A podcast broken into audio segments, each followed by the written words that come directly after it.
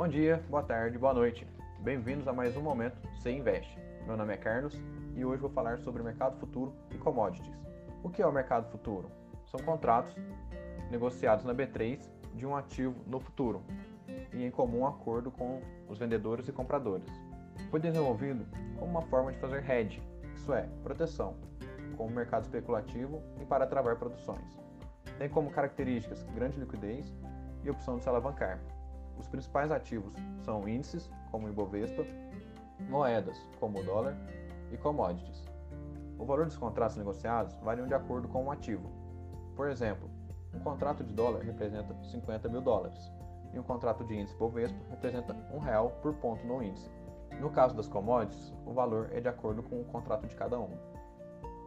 Ao negociar um contrato no mercado futuro, você não paga nem recebe nada de imediato, assim não tendo que possuir o valor total do contrato que está investindo. Aí surge a alavancagem.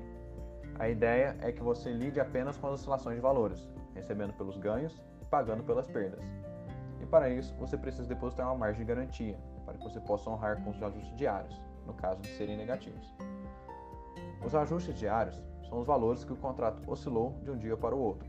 Por exemplo, o contrato futuro do Bovespa, que teve o último ajuste em 115 mil pontos, e ao encerrar o dia seguinte teve um novo ajuste em 115.500 pontos, sofrerá um ajuste positivo de 500 pontos. Aqueles que estiverem comprados neste contrato receberá 500 reais na sua conta de investimento, e quem estiver vendido terá um débito de 500 reais. Dito isso, vamos um pouco além. Commodities. O que são commodities?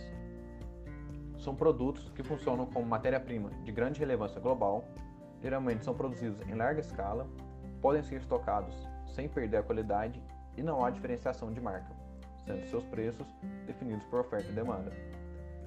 O Brasil é um grande exportador de commodities, em especial as agrícolas, porém com relevância em alguns minerais, sendo as principais minério de ferro, petróleo, celulose, milho, boi gordo, soja e café.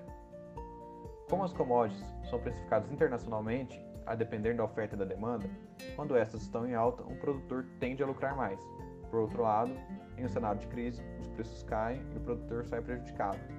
O Brasil, sendo um produtor relevante de commodities, ele sofre é, com isso ou sai beneficiado com isso, né? Isso afetando diretamente sua balança comercial. É possível fazer uma demonstração do assunto ao tratarmos do petróleo e, consequentemente, do preço da gasolina atualmente. Por ser uma commodity, o petróleo aqui no Brasil está exposto à oscilação do barril e do dólar, que é onde o barril é cotado, a moeda que o barril é cotado. Então, mesmo sendo produzido aqui, ele acompanhará os preços internacionais. Com a retomada econômica pós-Covid, em que houve apreciação do dólar e do barril, consequentemente a gasolina também subiu. Muito obrigado por ouvirem.